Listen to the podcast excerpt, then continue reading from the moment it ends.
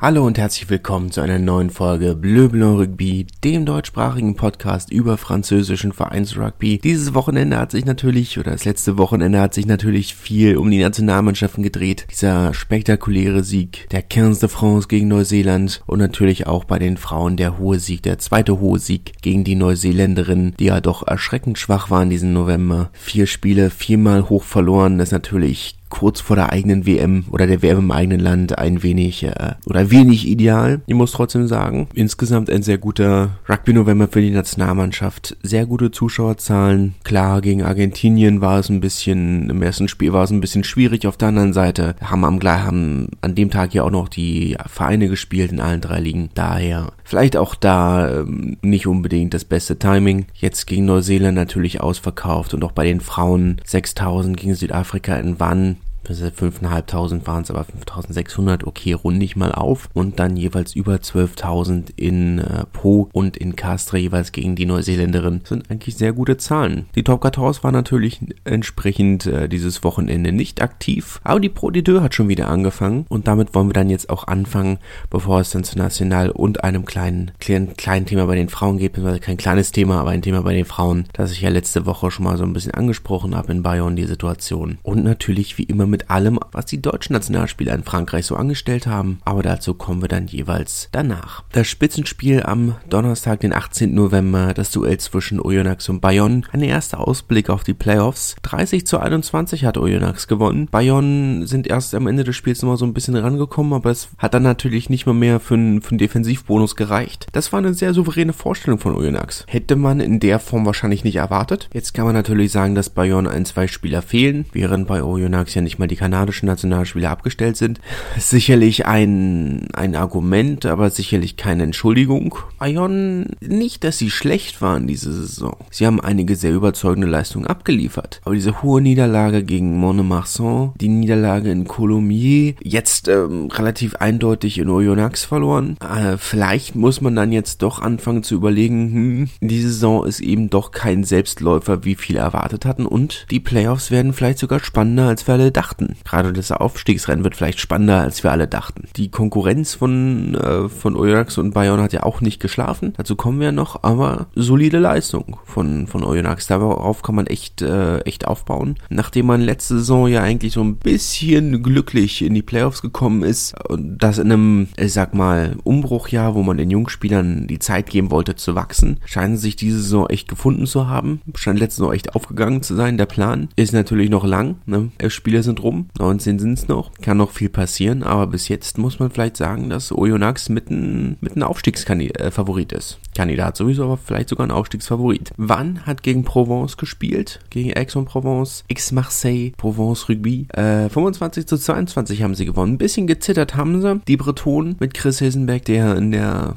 55., 54., 55. Minute kam, gestartet hat wieder Dan Hollandshead. Am Ende des Spiels noch die siegbringende Erhöhung, naja, nicht ganz siegbringend, aber die, die wichtige Erhöhung ge gekickt. Haben ja in der 78. Minute noch den, ähm, den Versuch zur zur, Führung gelegt, zum 23 zu 22. Bis dahin hatte X eigentlich relativ überzeugend geführt, wenn auch nicht in Sachen ähm, Ergebnis. 22 18 ist natürlich kein, keine hohe Führung, auch nicht ausreichend hoch, wie wir jetzt gemerkt haben, aber es sah schon recht solide aus. Jetzt kann man natürlich aus der Perspektive von Sa Wann sagen, Siege Sieg, hatten davon ja nicht allzu viele. Ohne diesen Sieg wären sie auf dem Abstiegsplatz. Aber man ist natürlich trotzdem noch meilenweit weg von der Form, die man letztes Jahr hatte hatte und die man gerne weiterhin hätte. Ich meine, aktuell sind sie 13. Es ist natürlich äh, schwach. Provence sicherlich keine schlechte Mannschaft. Dass es ein knapp, dass man gegen Provence ein knappes Spiel haben darf, ist, äh, ne, ist gegeben. Aber dem Eigenanspruch zufolge ist es natürlich immer noch viel zu wenig. Da muss noch mehr kommen. Für Provence ist es natürlich auch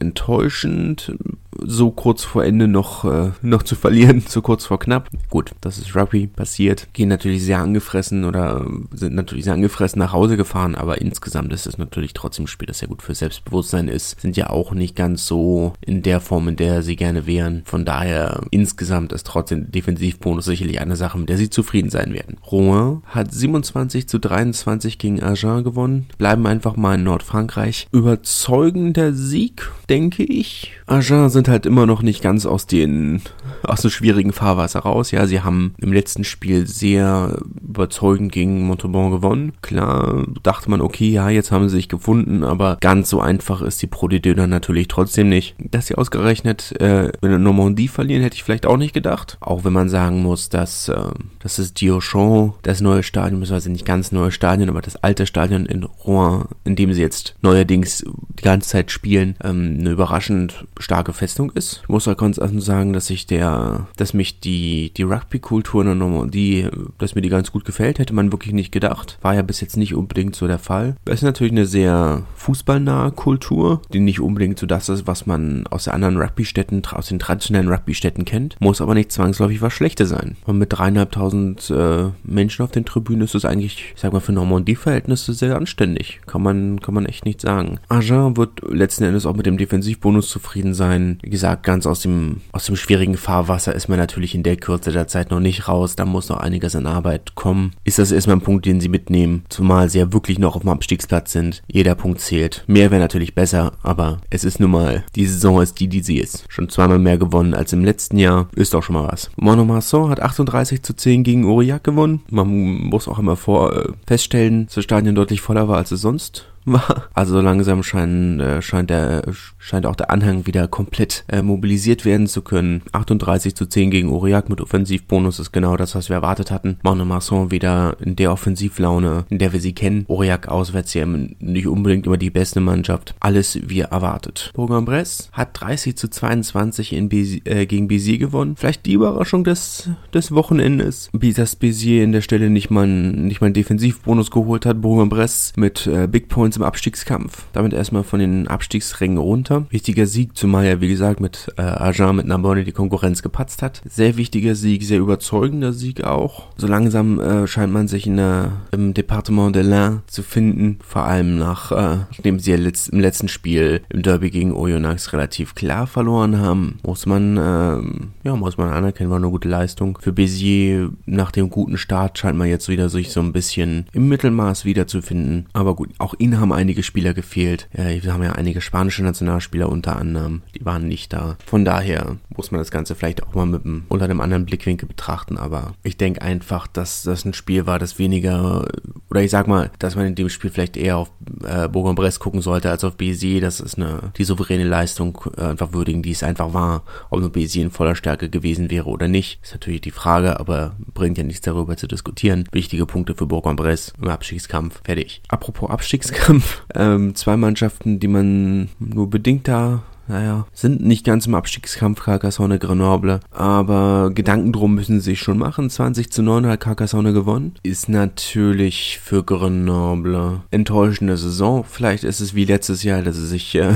jetzt im Anfang des Jahres, Anfang Januar wieder fangen und dann wieder auf den sechsten Platz vormarschieren, aber ewig kann das ja in der Form auch nicht weitergehen. Also das ist schon, natürlich ist Carcassonne keine, keine schlechte Mannschaft. Wirklich schlechte Mannschaften gibt es in der Pro aktuell einfach nicht. Es gibt keine klaren Abstiegskandidaten oder keine Mannschaft, wo man sagt, okay, ja, die sind wirklich mau und das kann nichts werden. An daher ist es vielleicht ein, ja, nicht so, nicht so dramatisch, aber nicht mal ein Defensivbonus gegen Carcassonne mit dem Kader, den Grenoble hat. Ja, sie haben viele Führungsspieler verloren. Der große ihrer Führungsspieler ist jetzt äh, in der Offseason in Rente gegangen und sie haben diese Lücken nur bedingt gefüllt. Selbst, selbst äh, Timothy Nagusa, der eigentlich diese Lücken füllen sollte, ist aktuell ja nicht da in, in Vaterschaftsurlaub. Vielleicht ist das jetzt so ein bisschen eine Erklärung, aber sie haben ja trotzdem keinen schlechten schlechten Kader. Da ist es schon enttäuschend, was sie da, was sie da bieten. Montauban hat 33 zu 17 gegen Nevers gewonnen. Guter Start vor allem von Montauban. 20 Punkte in den ersten 20 Minuten. Da war das Spiel dann eigentlich schon entschieden. Nachdem sie ja gegen Inagen schon ein bisschen äh, den Anfang verschlafen hatten, haben sie, wollten sie diesmal, wollen sie jetzt besser machen, haben sie auch besser gemacht. Aber da war das Spiel dann eigentlich schon entschieden. Souveräner Sieg. Montauban damit äh, weiter vorne wäre, war ja so ein bisschen das, äh, das Duell, wer kann sich ab absetzen. Montauban damit auf dem fünften Platz, acht Punkte vorne wäre auf dem sechsten. Da hat man jetzt so eine kleine Lücke, so eine erste Lücke, die sich äh, als Führungs, ähm, Führungsfünfkampf, kann man so formulieren, so ein bisschen absetzt. Natürlich noch alles eng. Monomarsan mit, äh, mit fünf Punkten Vorsprung auf den Zweitplatz, auf die zweitplatzierten Oyonnax. Da hat man so die kleine Lücke nochmal. Aber ansonsten sind es ja nur vier Punkte zwischen dem zweiten und dem fünften. Und dann dahinter sind es äh, vom sechsten bis zum, äh, bis zum elften Platz auch nur vier Punkte, die sie alle trennen. Also für einen Sieg. Carcassonne auf dem 9. Platz 24, Rouen 25, Béziers, Nevers 26. Da ist noch viel offen. Da ist es von daher wichtige Big Points für Montauban, die sich äh, ihren, ihren Playoff-Platz etwas souveräner sichern, ein bisschen Abstand reinbringen. Souverän. Coulommiers hat 23 zu 20 in Narbonne gewonnen. Etwas, ähm, ja, kein, kein überraschendes Ergebnis in der Form. Coulommiers war auch in der ersten Halbzeit schon die bessere Mannschaft. Narbonne hat die zweite Halbzeit schon sehr dominiert. Coulommiers nicht wirklich mehr in, in die 22 von Narbonne gekommen. Ein, zwei Entscheidungen, wo man als parteiischer Beobachter natürlich denkt, äh, das hätte man auch für Narbonne pfeifen können oder müssen, wurde es nicht. Ich würde jetzt nicht so weit gehen. Die Verantwortlichen von Narbonne nach dem Spiel in der Pressekonferenz gemacht haben und gesagt, gesagt haben, der Schiri hat uns das Spiel gekostet. So weit würde ich nie gehen, weil das einfach auch nie der Realität entspricht. Aber ja, so ein, zwei Penalties hätte man schon, schon anders pfeifen können. Apropos Schiris, habe ich das erwähnt, dass das Spiel von Wann gegen Provence von einem japanischen Schiedsrichter gepfiffen wurde. Auch eine Premiere in der Form. Ähm, vor ein paar Jahren gab es schon mal so ein anderes, oder es gibt einen Austausch, sagen wir mal andersrum, es gab ein Austauschprogramm mit, äh, mit dem asiatischen Rugbyverband. Immer mal wieder ähm, andere Schiris, äh, die, oder deren Schiris, die in Frankreich pfeifen und französische Schiedsrichter, die dafür in, in den verschiedenen asiatischen Ligen pfeifen. Vor ein paar Jahren, vorletztes Jahr, vor Corona, in der letzten Saison vor Corona gab es einen Schiedsrichter aus Hongkong, der, der in Frankreich gepfiffen hat, zum Beispiel. Also nicht unbedingt so eine große Neuigkeit. Wollte aber beim Thema Schiedsrichter nochmal erwähnt haben. Apropos erwähnt haben, kann man ja auch noch erwähnen, Julius Nostadt, der fleißig äh, in, der, in der Schule in Castra fleißig den Kindern Deutsch beigebracht hat und ihnen die Scrums erklärt hat und Autogramme geschrieben. Kann man, glaube ich, jetzt noch in der, ist ja auch mal nett, wenn er schon auf dem Platz nicht wirklich zeigen kann, was er drauf hat. Dann doch zumindest in den Schulen. Ist doch auch schon mal was. Ah ja, für Colombier wichtiger Sieg. Damit bleibt man oben an den, äh, an den direkten Halbfinalplätzen dran. Haben ja schon für nächste Saison schon wieder äh, große Pläne. Einige Spieler, die sie angeblich, oder die angeblich unterschreiben werden im Fall eines Aufstiegs. Unter anderem eben Castres Wilfried Ungpatin. Muss man schauen, was dran ist. Aber es ist, eine, ist ja eine, da scheint einiges dahinter zu stecken an finanzieller Rekrutierungskraft. Das war's von der, äh, von der Pro D2. Kommen wir zur National, zur dritten Liga. Dort gab es ein paar, sagen wir mal, spannende Resultate. Die Liga ist in jedem Fall wieder oder bleibt offen. Der, äh, gleich der große Coup im, im ersten Spiel vom Samstag. Bourgoin haben zu Hause gegen Valence Romans gewonnen. Ich weiß nicht genau, ob man das schon als Derby bezeichnen kann, aber in jedem Fall ein sehr überraschender Sieg eines bis jetzt sehr schwachen Teams aus Bourgoin, die eines der stärksten Teams der Liga sehr souverän tatsächlich besiegt haben, auch wenn das Ergebnis natürlich nicht so hoch war, aber jeder Sieg von Bourgoin gegen, gegen Valence wäre überraschend und überraschend hoch. Dementia hat leider nicht gespielt, das direkt mal vorweg, aber das ist sicherlich die Überraschung äh, des Wochenendes ist gebaut auf einer, auf einer starken Defensive. Wenn Valence natürlich ein bisschen rotiert haben, aber nicht übermäßig viel. Da ist schon eine, eine gewisse Überraschung. Aber gut, es ist irgendwann musste Bourgoin ja, ja aufwachen. Jetzt müssen sie, sie haben es bis jetzt abgewechselt zwischen Sieg, hohe Niederlage, Sieg, hohe Niederlage, Sieg, hohe Niederlage. Jetzt muss man ein bisschen Konstanz reinkommen, ein bisschen, ein bisschen Ruhe reinkommen und äh, da ein bisschen Kontinuität reinbringen. Weil sonst ist es natürlich einfach, ist es natürlich schön, aber weit bringt's einen halt doch nicht. Apropos hohe Niederlagen, Albi hat überzeugend äh, gegen Obernas, Obernas gewonnen, 33 zu 6 mit Offensivbonus. Braucht man wenig zu sagen, das erwartete Ergebnis. Albi mit, äh, mit einem wertvollen Offensivbonus, damit auf dem vierten Platz weiter.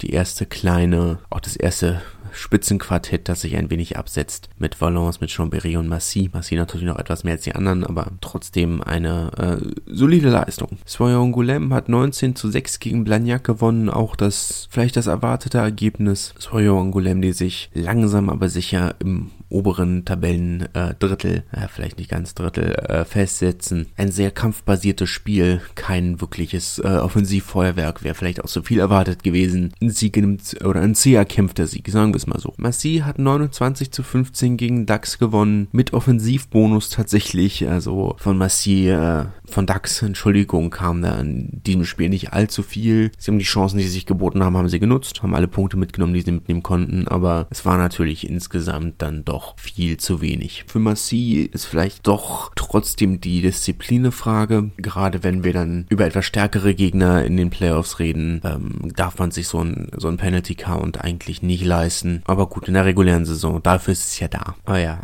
die, die, die Disziplin war ein großes Problem für Messi. Ja, gegen besseren Gegner wird das dann doch mit so einem Penalty Count etwas schwierig. Äh, die große Überraschung dieses Spieltags, naja, die zweite große, eine hatten wir ja schon, der äh, Sieg von Syren in Tarbe 30 zu 40, zumal Syren ja wirklich äh, rotiert haben für dieses Spiel, sind hauptsächlich mit der U23 angereist, haben einen Pass gespielt, wie man so schön sagt. Maxim Oldmann wieder zurück auf seiner gewohnten äh, Elf Elferposition, hat wenig gebracht in dem Fall, oder für ihn wenig gebracht. Klarer Sieg, ist sehr überraschend, hätte man so überhaupt nicht mit gerechnet. Wie gesagt, Syren komplett rotiert, U23 hingeschickt, viele Verletzte, viele, viele Spieler geschont. Damit so, eine, so einem Ergebnis, das muss man halt erstmal, erstmal schaffen. Starke Leistung. Dijon hat 23 zu 30 zu Hause gegen Chambéry verloren. Sehr enttäuschend. Der, die dritte Heimniederlage in Folge für Dijon. Muss ich jetzt natürlich auch mal meinen Senf dazu geben, aber das ist zu wenig. Da muss schon wirklich äh,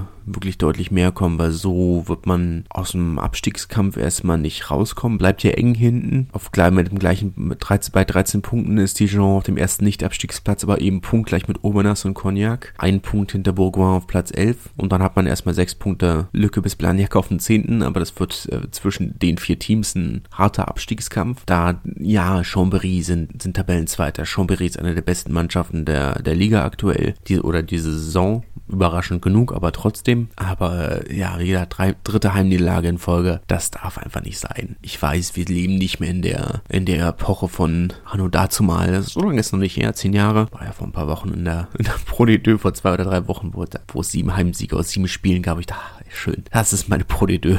so mag ich das. Ich weiß, wir haben nicht mehr den sogenannten Rugby de Clochis, den, den Wachturm-Rugby, wo man auswärts kann man spielen wie Sau, aber so zu Hause muss man mit allen Mitteln gewinnen. Ich weiß, diesen Rugby haben wir, in haben wir auch in Frankreich, auch in den unteren Ligen noch bedingt. Dritte, drei Heimniederlagen in Folge ist schon eine mittelschwere Katastrophe. Darf nicht sein. Nizza auf der anderen Seite haben sich zu Hause zu einem knappen Sieg äh, gequält. 26 zu 23 gegen Cognac, die einen wichtigen Defensivbonus mitnehmen. Kurt Haupt war mal wieder dabei, hat auf der 2 gestartet, knappe 50 Minuten gespielt. Ne, wie gesagt, gewonnen, aber ja, man, es ist zu wenig. Gerade für das, was investiert wird in diesem Verein, für das, was an Zielen ausgegeben wurde, ist das viel zu wenig. Und ich weiß, ich sage das seit zehn Spielen, zumal die Konkurrenz eben halt mit Ausnahme von Valence einfach punktet. Ich sag mal, es ist natürlich eine mittelmäßige reguläre Saison zu haben, ist scheißegal, wenn man hinterher in den Playoffs alles gewinnt, okay, meine Time, aber sehe ich noch nicht, dass das passiert. Sollte das tatsächlich passieren, ja, gut gemacht, alles richtig gemacht, Aufstieg ist Aufstieg, aber aktuell überzeugt's mich null, absolut null.